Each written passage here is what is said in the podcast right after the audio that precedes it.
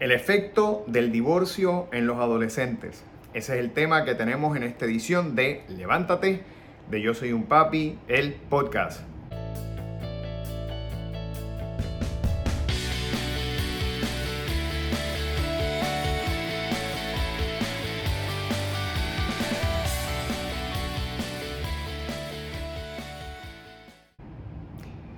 Bienvenidos a esta nueva semana, padres y madres que continuamente nos siguen. Para aquellos que nos están viendo por primera vez, les doy la bienvenida. Mi nombre es Jorge Carvajal, soy un consultor certificado de crianza que ha desarrollado esta plataforma digital llamada Yo Soy un Papi con el propósito de ayudarlos con herramientas, estrategias, consejos en esa complicada pero gratificante misión que tenemos en nuestra vida, que es la crianza de nuestros niños. Siempre trabajamos bajo una base de disciplina positiva, que es nuestra área de peritaje, de manera que ustedes puedan fortalecer la conexión, la comunicación y la relación con sus hijos. Hoy estamos haciendo un episodio de Levántate. Levántate es eh, un programa que hacemos dirigido a padres y madres que han pasado o que están atravesando por una situación de separación y divorcio y en el mismo pues les damos valiosos consejos para poder manejar ese complicado asunto, ¿verdad? Sobre todo cuando hay niños. Y en, y en este episodio he querido tocar específicamente pues cuál es el efecto que puede tener un proceso de separación o divorcio en los adolescentes. Sabemos que de por sí la adolescencia es una etapa complicada donde eh, el cerebro de nuestros niños, aparte de su físico, está sufriendo cambios, está sufriendo una transformación, están trabajando con muchas hormonas, muchos elementos que de por sí les cambian, ¿verdad? Eh, su comportamiento, les cambian quizás en unos momentos también sus estados emocionales. Ahora imagínense si hay también un componente adicional emocional como es eh, un divorcio, una separación, definitivamente pues no, no va a ser fácil. Pero con estos consejos, ¿verdad? Que les voy a dar y un poco explicarles los efectos que pueden tener este tipo de proceso en los adolescentes, les va a ayudar a entenderlos un poco más y a tomar acción si hay, eh, si hay una necesidad o si usted ve, ¿verdad?, que hay un comportamiento fuera de lo que puede ser la norma. Pero antes de pasar al tema, les invito a que se suscriban a nuestro canal de YouTube o a nuestro podcast eh, oprimiendo el botón de suscripción y cliqueando el icono de la campana para que no se pierda un solo episodio cuando semanalmente les llevamos nuevos episodios que les serán de valiosa ayuda para usted. Así que de inmediato pasamos con el tema. Como les estaba diciendo, pues eh, cuando papá y mamá tienen que enfrentar un proceso de separación o divorcio y respectivamente los niños sean más pequeños o más grandes, siempre es eh, complicado pero sobre todo para los jóvenes, para los adolescentes, ¿verdad? Y si bien por un lado ellos ya tienen un mejor control de su razonamiento, de poder procesar información, emocionalmente están sufriendo eh, cambios, ¿verdad? Eh, biológicos que les afectan, les impiden quizás poder canalizar las emociones de una mejor manera. Por eso vemos que tantas veces en la juventud hay tanto drama, eh, hay tantos cambios en los temperamentos porque biológicamente están sufriendo cambios, ¿verdad? Y esos cambios pues eh, se notan en, en las conductas del niño. Y es importante que estemos muy pendientes sobre todo si estamos viviendo este proceso tan doloroso, porque eh, tenemos que estar conscientes de que nuestros niños pueden estar en un momento vulnerable y tenemos que ayudarlos a poder cruzar y pasar esa, esa situación. Les puedo decir, ¿verdad? Yo que pasé por esta situación eh, y que si hoy día he desarrollado, ¿verdad? Este programa es porque quiero ayudar a muchos padres y madres como lo tuve que hacer yo, que tuve que hacer mucho, un proceso bien amplio, eh, sobre todo de manejo emocional, pues los quiero ayudar y un poco ponerlos eh, en contexto de lo que yo tuve que hacer y lo que me ayudó a mí, me ha ayudado al momento para poder mantener, ¿verdad? Esa conexión fuerte con mis hijos, para yo poder también eh, poder salir de ese proceso eh, doloroso, ponerme de pie nuevamente, porque tenemos que pensar, ¿verdad?, que tenemos que seguir eh, adelante y tenemos que ayudar a nuestros hijos a continuar su desarrollo. Una de las primeras cosas que puede pasar es que cuando el niño se le da una notificación o se le dice papá y mamá están pasando por este proceso o van a pasar por este proceso, es dificultad para entender el mismo. Recordemos, de repente, sobre todo si, eh, si hay niños que no están viendo, ¿verdad? Eh, peleas continuas en la casa, que ven una relación bastante eh, buena de papá y mamá y de repente se encuentran con esta noticia, pues definitivamente eh, hacerle frente se les va a hacer más difícil. Va a ser una sorpresa, va a ser algo que ellos no esperaban y eh, pues eso definitivamente les va a dar dificultad para entender, para poder procesar una noticia tan difícil que les va sin lugar a dudas a cambiar eh, la vida. Uno de los temores principales que da a los adolescentes es el temor a que alguno de sus padres o ambos padres puedan dejarlos de querer, puedan eh, crear, ¿verdad? Pueden perder esa confianza en el amor de papá o de mamá y por eso es tan importante que cuando nosotros estemos pasando por ese proceso, aún a los adolescentes, importante, el hecho de que sean adolescentes no significa que lo necesiten menos, tenemos que reforzar en ellos el amor que como padres le tenemos. Y que no importa la situación, no importa si hoy usted está con él o no, el amor eh, no se va a perder. Eh, también dejarles saber que ese proceso no es culpa de ellos Muchas veces los jóvenes, ¿verdad? Los niños tienden a adjudicarse culpas por una ruptura eh, de papá y mamá y hay que hacerles entender que no es un proceso que se trate de ellos, sino que es algo de adultos, que son situaciones que ocurren entre los padres y que ellos no tienen eh, ningún tipo de culpa sobre los mismos. Así que dejarles saber eso para que ellos puedan sentirse tranquilos, para que no tengan ese cargo de culpabilidad como muchas veces ocurre y vamos a reforzarle el amor. Mira, papá y mamá eh, se van a distanciar, van a irse a vivir a sitios aparte, pero eso no significa que el amor que tenemos por ti vaya a cambiar. Eso no significa que el amor que tenemos por ti vaya a ser menor o no te lo vayamos a demostrar.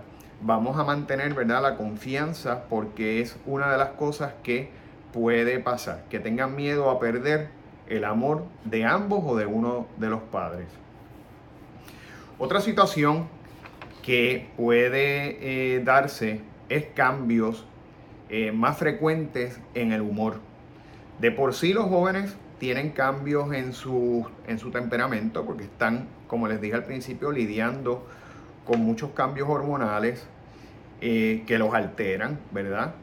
Eh, hay una sobredosis de hormonas que definitivamente afectan la conducta, pero si encima están enfrentando un proceso eh, inesperado o desagradable como es un proceso de divorcio, pues todavía más pueden eh, tener esos cambios en el temperamento y tenemos que entenderlo que es algo natural si nos pasa a nosotros, ¿verdad? Dentro del proceso y yo estoy seguro que aquellos padres y madres que han pasado o están viviendo, sabemos, ¿verdad? Que tenemos fluctuaciones en el humor. Hay días que estamos felices, hay días o que podemos estar mejor, no digamos quizás felices, pero de mejor temperamento. Otros días podemos estar frustrados, podemos estar con coraje, otros días podemos estar tristes, en fin, la fluctuación eh, emocional es eh, terrible, ¿verdad? Así que si tenemos que entender que a nosotros nos pase, pues igual podemos entender que le pase a nuestros niños y quizás los niños no lo comunican, no lo dejan saber como lo podemos dejar, como lo podemos nosotros expresar, pero eso no significa que no lo estén viviendo y que no lo estén sintiendo. Así que vamos a tomar, ¿verdad? Eh, a, tomar cartas sobre el asunto. Eh, si alguno de nuestros hijos está teniendo esos cambios en la conducta, ¿verdad? Y hablar con ellos y tratar de entenderlos, ser sensibles ante el dolor que están pasando y tratar, ¿verdad? De poder de una manera eh, positiva ayudarlos a canalizar esas emociones negativas que pueden estar sintiendo. Otro eh, de los efectos que puede haber en un proceso de separación o divorcio es que alguno de nuestros hijos nos eche culpa a uno o ambos padres por el dolor que está viviendo y eso es puede ser muy común eh, sobre todo, ¿verdad? Si el niño no lo, no lo esperaba. Les cuento igual, en algunas casas puede ser positivo porque hay casas que las peleas, los conflictos son tan y tan eh, rutinarios y se dan con tanta frecuencia que se hace imposible casi vivir. Y a veces para los niños entonces esa separación lo que va a traerles es paz porque los va a liberar, ¿verdad? De esas continuas peleas, de los gritos, de los enojos, del ambiente cargado que se da. Sin embargo, si ese no es, ¿verdad? La situación en casa y ocurre de otra manera, pues muchas veces puede ocurrir, ¿verdad? Que uno de los niños pues pueda adjudicarle culpa a un papá, a papá o a mamá o a ambos. Por eso es tan importante que nosotros estemos bien conscientes de no echarle culpas a la otra persona, a su contraparte, o hablarle mal al niño o a la niña de papá o de mamá. Muchas veces cuando hay coraje, cuando hay frustración, cuando hay rencor, pues eh, esa persona tiende a desquitarse, ¿verdad? A liberar esa furia hablándole mal al niño o a la niña de papá o de mamá y tratando de indisponerlo. Tenemos que, entender que, irrespectivamente de la situación, eh, papá o mamá van, a seguir siendo unas figuras importantes y que van a estar presentes o que queremos que estén presentes en la vida de nuestros hijos, ¿verdad? A menos que hayan unas situaciones extraordinarias de maltrato o de cualquier ¿verdad? otra situación. Eh, pero en condiciones rutinarias, normales, pues tenemos que entender que queremos y es importante tanto la presencia de papá como la presencia de mamá. La mayoría de los estudios, todos los estudios reflejan que definitivamente un hogar donde está presente papá y mamá, los niños crecen con mayor estabilidad. Así que si de por sí ya va a haber un divorcio, una ruptura que afecta, ¿verdad? Que puede afectar esa estabilidad del niño, pues mire, vamos entonces a evitar a poner en contra a uno de esos dos padres, ¿verdad? A nuestra contraparte, hablarle mal eh, sobre la misma a nuestros hijos, porque eso puede eh, ser contraproducente. Y no queremos, ¿verdad?, que ese sea el caso. No podemos utilizar a nuestros hijos eh, como un elemento de presión, como un elemento de desquite, porque eso lo que hace es traer unas consecuencias y a la larga puede ser contraproducente no para el padre del que se habló mal, sino para el padre que está hablando mal. Porque los niños van creciendo y se van dando cuenta de lo que van pasando y de lo que se está hablando y de los propósitos, ¿verdad?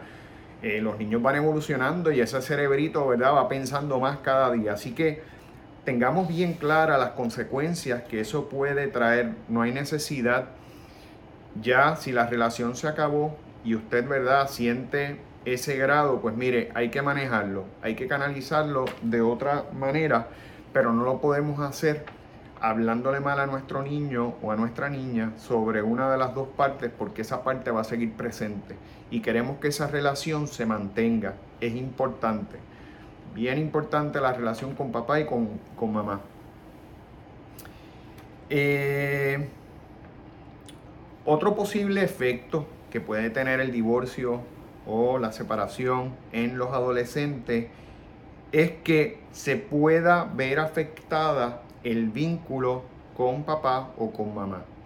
De repente, ¿verdad? Papá y mamá estaban presentes todos los días, eh, asistían a actividades escolares, actividades deportivas, se dialogaba, se compartía en familia, se cenaban juntos. De repente esas actividades dejan de estar, ¿verdad? Es inevitable porque pues papá y mamá están viviendo separados, ¿verdad?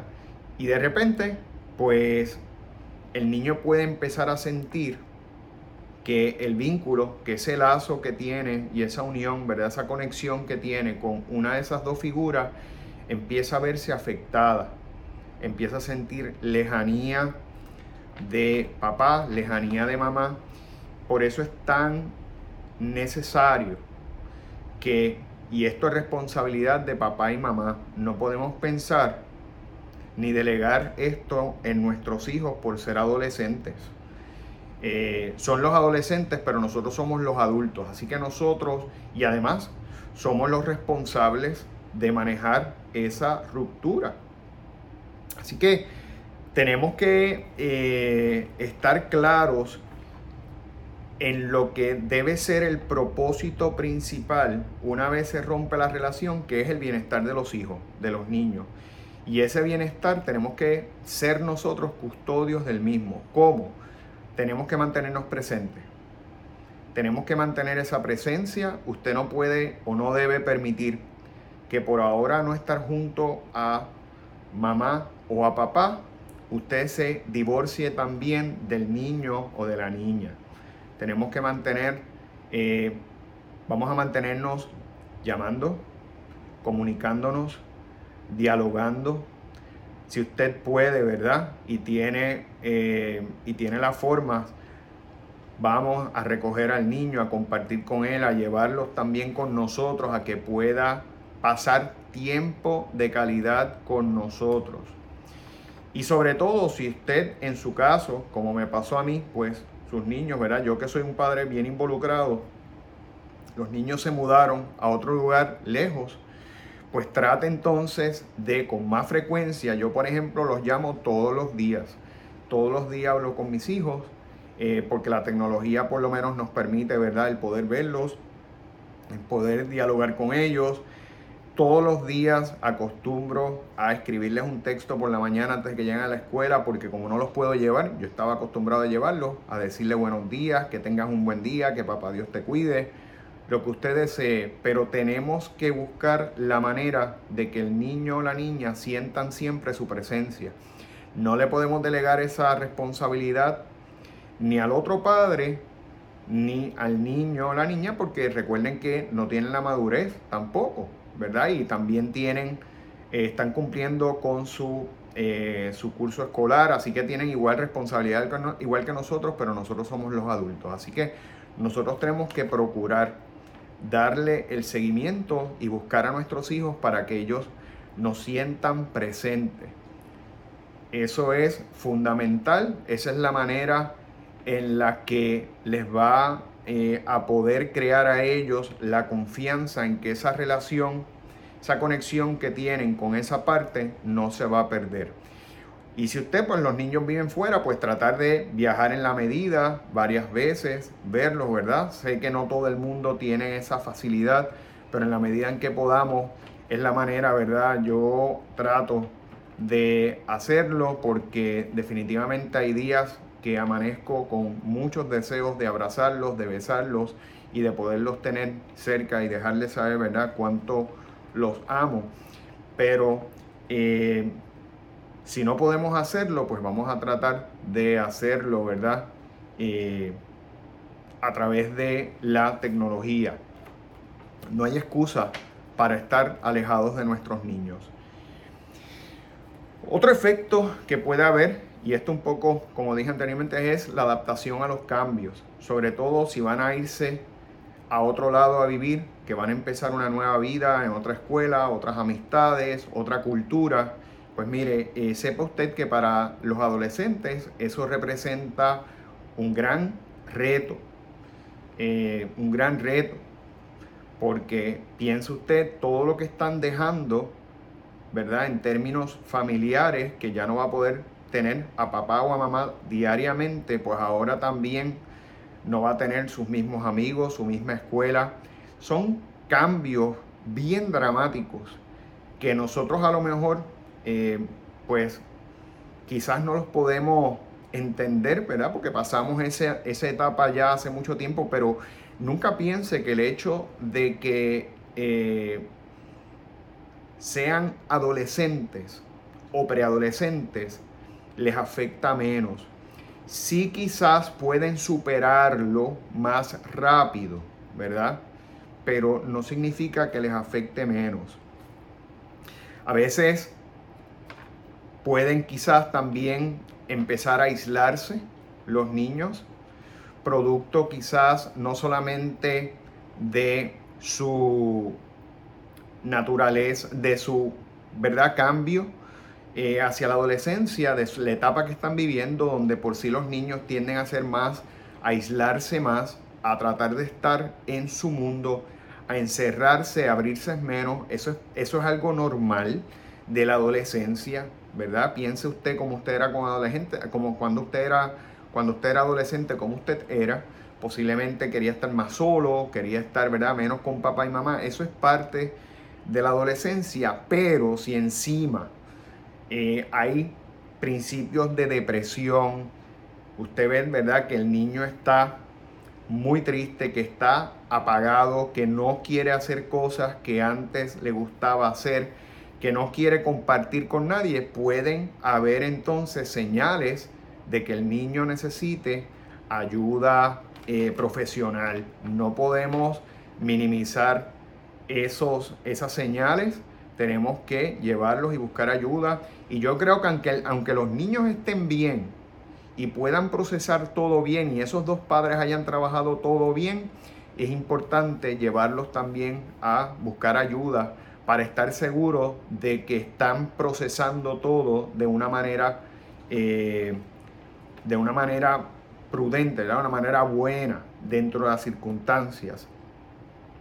De igual manera también, por otro lado, a veces los adolescentes pueden, ante este reto que le presenta la vida de un divorcio, eh, pueden tomar actitudes desafiantes, eh, típicas, ¿verdad? De, es la manera de ellos reaccionar eh, y condenar esa, ese proceso, ¿verdad? Es la manera del repudio, pues. Entonces, soy, me, convierto en un adolescente más desafiante, puedo, tener, puedo ser más hostil. Igual, ayuda profesional, si usted ve que hay cambios en la conducta abruptos o cambios demasiado severos, marcados, o puede haber señales indicativas de que el niño le diga, eh, por ejemplo, eh, que no quiere seguir viviendo así, eh, que ya no le gusta vivir. Cualquier tipo de mención tenemos que tomar acción porque sabemos que la depresión es una enfermedad mental que desafortunadamente puede llevar a cometer actos eh, serios y no podemos menospreciar, ¿verdad? Eh, esas emociones que se están sintiendo. Pero por otro lado, ¿verdad? Porque no todo es, eh, no todo es malo. algo positivo que pueden ganar nuestros hijos de un divorcio, una separación, es aprender a ser más autosuficientes, sobre todo si están, ¿verdad? Al vivir con un solo papá, un solo padre o, o mamá, porque ahí van a tener que ayudar más, tomar más acción, empezar a aprender a hacer quizás más labores en casa que no dominaban antes. Vamos a empezarlos a enseñar a ser más autosuficientes y por otro lado eh, les crea sin lugar a dudas, sobre todo después de pasar el proceso y superarlo, mayor madurez y resiliencia ante la vida, que como sabemos le va a presentar siempre retos eh, según vayan creciendo y eh, este proceso los va a haber preparado para poder hacer, hacerle frente a retos más difíciles. Así que ahí tienen varias, ¿verdad?, de los efectos que puede provocar en los adolescentes. Yo siempre hago hincapié en estar pendientes, monitorear con quién nuestros hijos se están reuniendo, qué están viendo, a qué se están exponiendo, dialogar mucho con nuestros hijos para saber qué hay en sus cabecitas, cómo están pensando esas mentes y poder nosotros tomar las acciones remediativas cuando así hayan que hacerlo. Y antes de despedirme, quiero invitarles a que visiten nuestras redes sociales, tanto en Facebook como en Instagram, bajo Yo Soy un Papi PR, donde continuamente podrán ver contenido que estamos desarrollando con tanto esmero para ustedes, que les va a ser de gran utilidad. De igual manera, pueden suscribirse a nuestro podcast en iTunes, Spotify o Google Podcast y oprimir el icono de la campana para que reciban la notificación cuando cada semana habrá un nuevo episodio. Así que les agradezco su sintonía y espero verlos en el próximo episodio de Yo Soy un Papi, el podcast. Hasta la próxima.